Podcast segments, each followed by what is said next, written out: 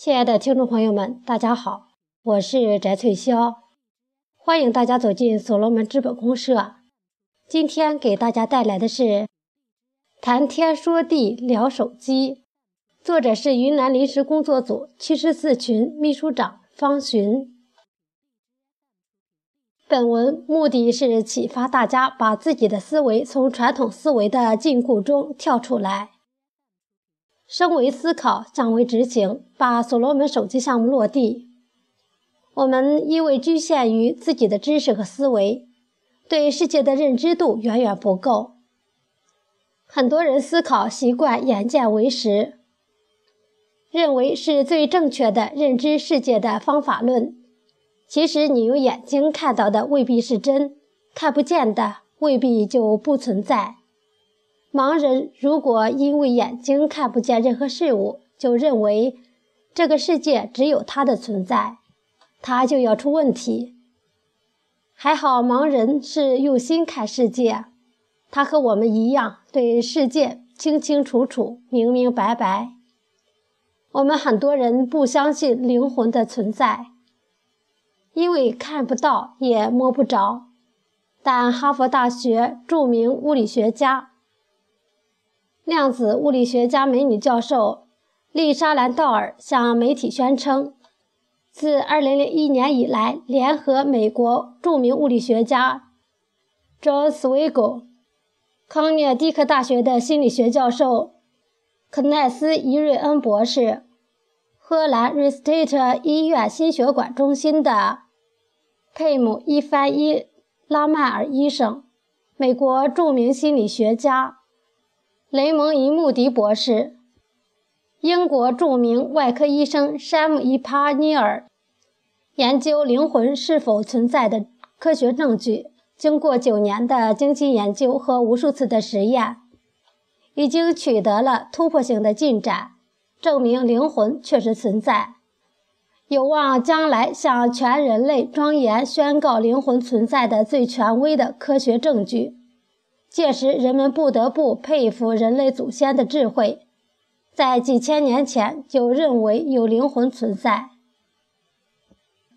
这个世界不是非此即彼、非黑即白的黑白世界，黑色之外还有红、橙、黄、绿、青、蓝、紫七色，所以我们生活的这个世界才充满五颜六色，充满诱惑。但我们用眼睛看不到的红外线、紫外线，已经用于我们的生活中，比如红外线烘干、紫外线杀菌消毒。所以，我们不要轻易用自己的无知去否定别人的创新思想，不要用自己的想法去代替别人的想法，而应该迭代。代替很难进步，而思维不断迭代，就会形成跨时代的超越。谈学习，《荀子·劝学篇》中：“吾尝终日而思一，不入虚夷之所学也；吾尝骄而忘一，不入登高之博见也。登高而招，必非家常也；而见者远，顺风而呼，生非家计也；而闻者彰，假欲马者，非立足也。”而至千里，甲舟楫者，非能水也，而绝江河。君子生非异也，善假于物也。他告诉我们，如果你停留在自己的传统的思维中，整天去思考问题，还不如去学习一下新的思维更有用。有成就的人善于借别人的思维。乔布斯是伟大的天才，他只不过是更善于借，向全世界借技术，向全世界借智慧，向全世界借人才，通过人才头脑风暴，让苹果手机横空出世。天下之物不为所有，只为所用。他用自己卓越的互联网思维打造苹果手机生态系统。让苹果公司成为全球最值钱的上市公司，市值七千五百五十六亿美金。乔布斯成为神一样的存在，不是他有多神，而是善于学习，善于借物，具备互联网思维。然而，我们的创客秘密有多少人在用心学习？刘少丹老师聚集全系统人才和众志，成立了学习小站和资本公社。究竟有多少人在学习？看看每篇创客说可怜的点击量就知道了。系统不断的宣传，让创客把自己学习心得写成创客说，投稿到资本公社，但投稿数量一直紧缺。这样的学习态度，不要说去搞产业互联网。而是产业互联网来搞我们。谈认知，计生委领导下乡视察，碰到一个老农，问他：“老乡，你知道为啥近亲不能结婚吗？”老农含厚的挠挠头，笑道：“那啥，太熟了不好下手。”老农显然是没学过高中生物的。不知道近期结婚有可能增大隐形基因的遗传病发生率，因为没有知识，所以只能通过自己生活中日积月累的思考，得出这件事背后的道理。这说明什么呢？知识水平影响了我们认知事物的结果。大多数时候，知识来自于科学的研究。深入的讨论和无数人对某一现象的总结、提炼、再总结、再提炼，是人类智慧和思想的结晶。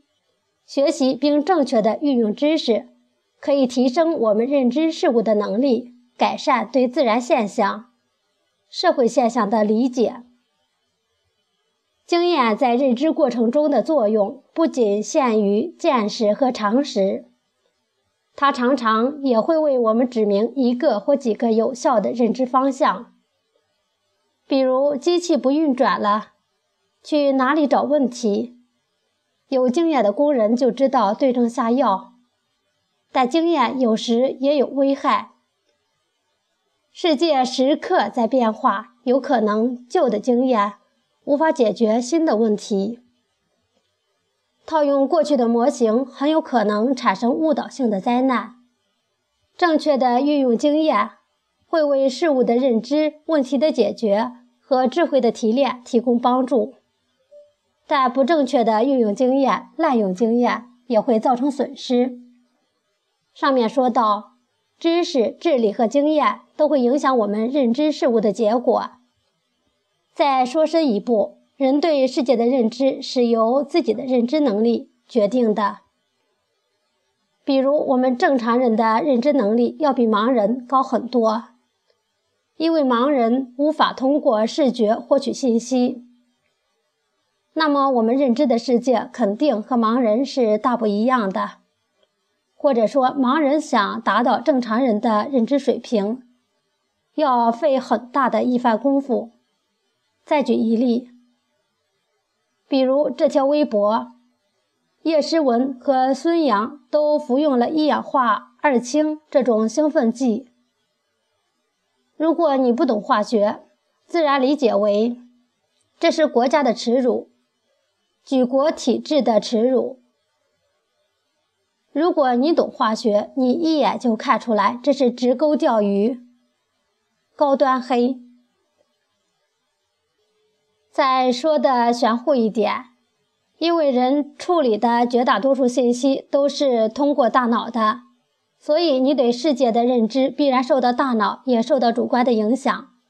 也就是说，事物虽然是客观存在的，但人在认知它时，多多少少经过了主观的处理。比如，同样是刘翔退赛这件事，在不同人的脑袋里就有不同的评价。事情还是一件事，但呈现在大家脑袋里的景象就各有不同。谁是正确的呢？这个问题本来就没有意义。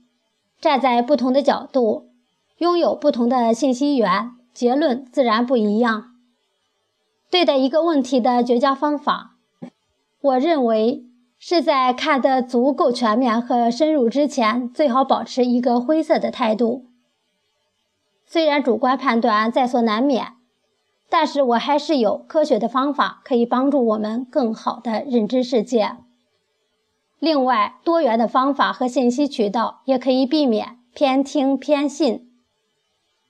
谈手机，手机的起源，手机就是手提式电话机的简称，或者称移动电话，是一种便携式无线电话。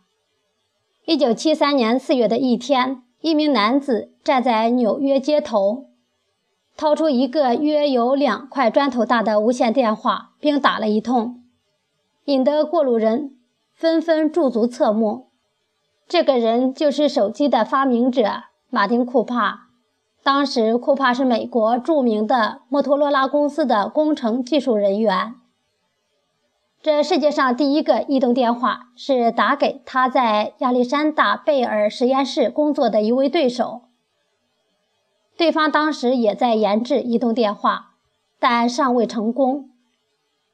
库帕后来回忆道：“我打电话给他说，瞧，我现在正在用一部便携式蜂窝电话跟你通话。”我听到听筒那头的咬牙切齿。虽然他已经保持了相当的礼貌，这个当年科技人员之间的竞争产物，现在已经遍地开花，给我们的现代生活带来了极大的便利。马丁·库帕当时的想法，就是想让媒体知道无线通讯，特别是小小的移动通讯手机是非常有价值的。其实再往前追溯。我们会发现，手机这个概念早在四十年代就出现了。当时是美国最大的通讯公司亚历山大贝尔实验室开始试制的。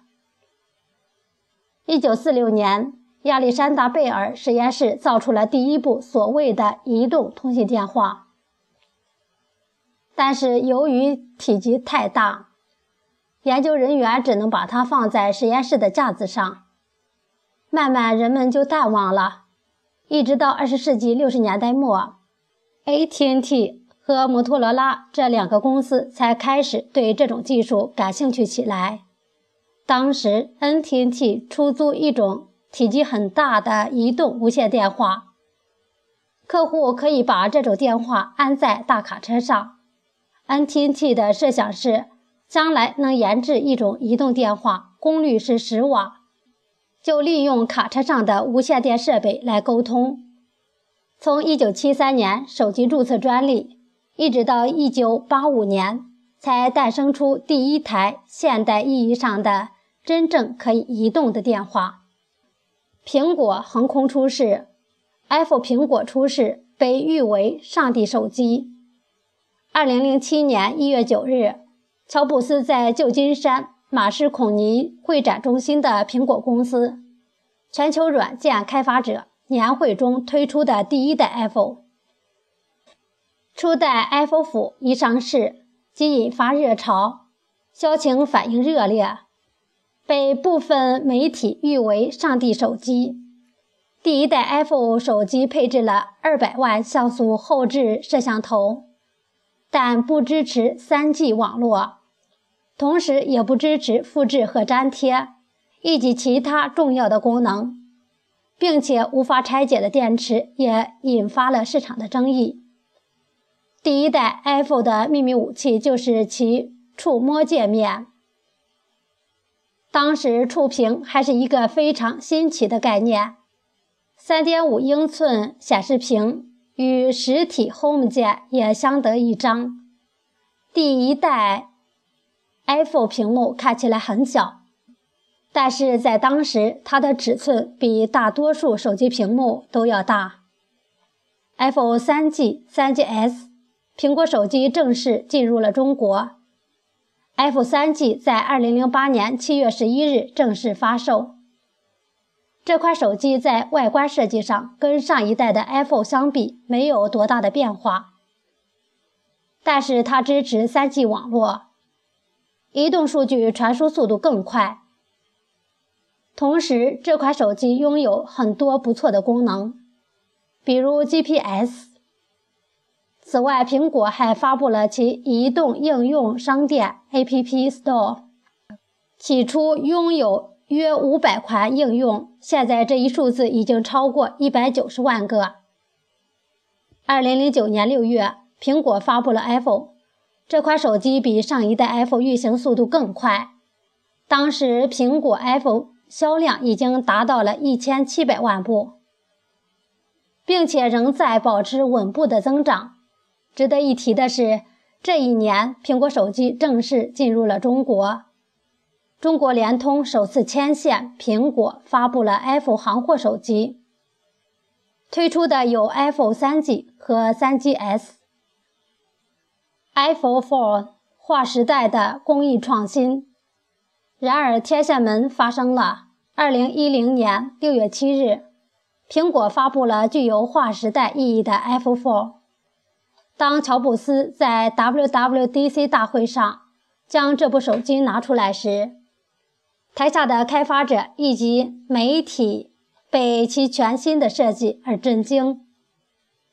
五百万像素背置摄像头，Retina 显示屏，FaceTime 视频通话，再加上业界独一无二的玻璃机身。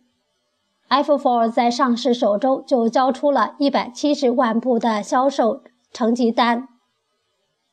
不过，这款手机也让苹果陷入了其有史以来最大的公关危机，即我们所熟知的天线门事件。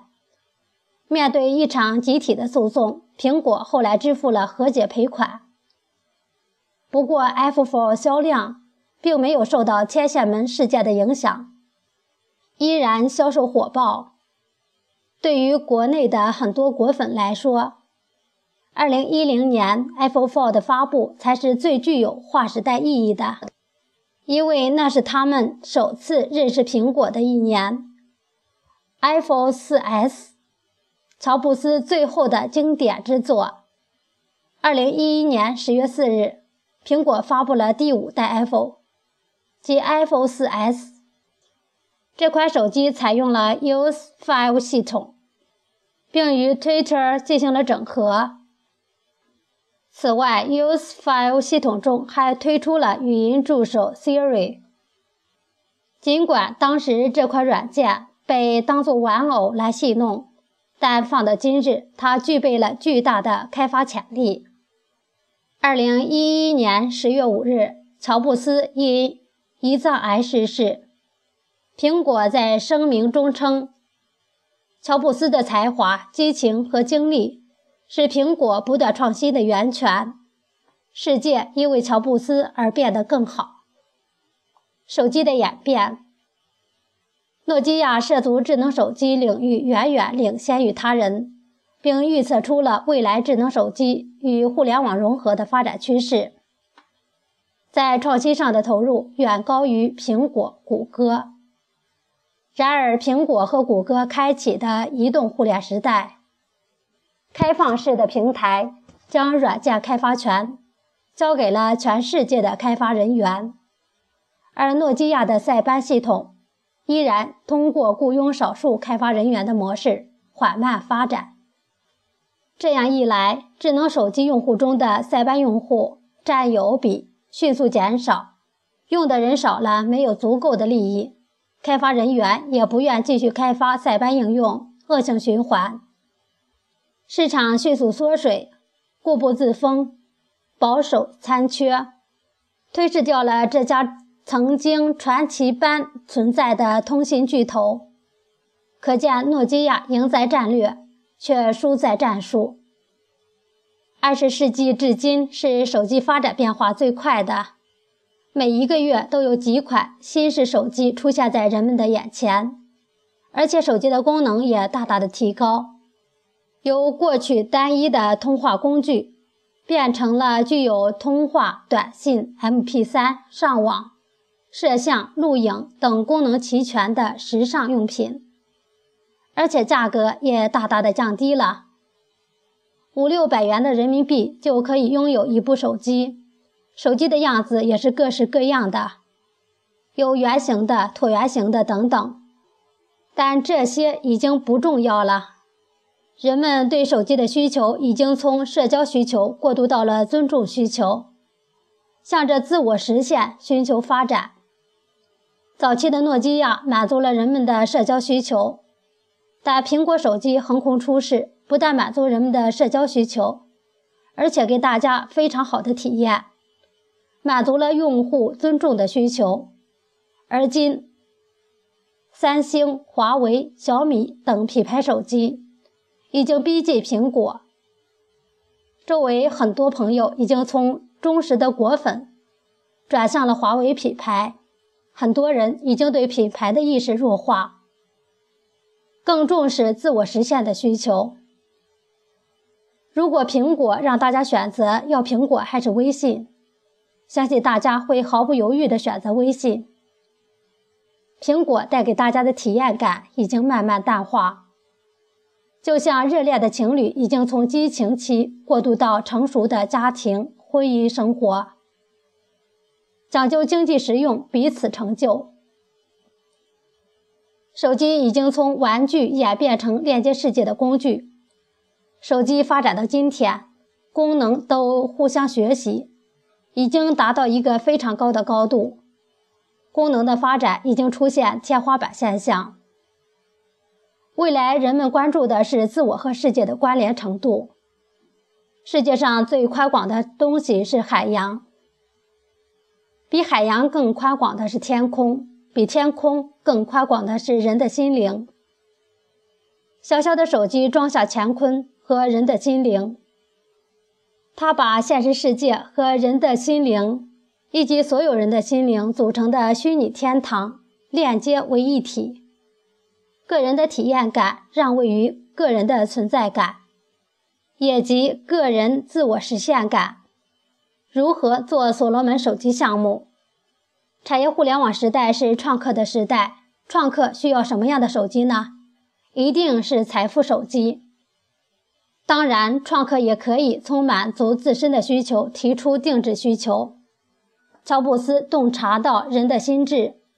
帮全世界人民找到自我的需求。如果反过来，创客们自己发现自我需求，通过生态系统把大家的自我需求连接成为新的价值流，和华为、小米、三星、苹果共同开发所罗门手机，相信会给手机用户更强的体验感。开发手机屏保软件。每次指纹开机出现不同的广告商页面，接电话、打电话都可以通过广告赚钱。我们这种广告直接到个人，效果会吸引全球大企业买单。为每个人赚钱，我们又何必删除屏保软件呢？如果非要与钱过不去，删除也无所谓。还有更多的财富源头，只是需要创客不断去发现。这个 idea 不用纠结对错，大家不断的迭代下去，一定找到创富的最佳的途径。所罗门手机不但能把创客家人的项目装进来，也能把准创客的项目装进来，链接所有合作伙伴的项目，形成更大的生态系统。重新修改规则，让所有创客都能从这些项目中获得创富红利。当所罗门手机成为创客的依靠或依赖时候，超越苹果和安卓只是时间的问题了。苹果、三星、华为、小米等手机是互相对立、互相竞争的关系，专利官司互相打个不停。但所罗门生态系统和所有合作伙伴是协同共生的关系。所罗门手机是真正的产业互联网手机，已经从本质上实现了变革，丝毫不比苹果手机变革意义小。本文从抛砖引玉的目的出发，希望启发大家一起思考所罗门手机项目如何发展。希望大家不要纠结作者观点的对错。不断迭代，直到所罗门手机实现超越时代的变革。今天的语音分享到这里就结束了，谢谢大家的收听，我们下次再见。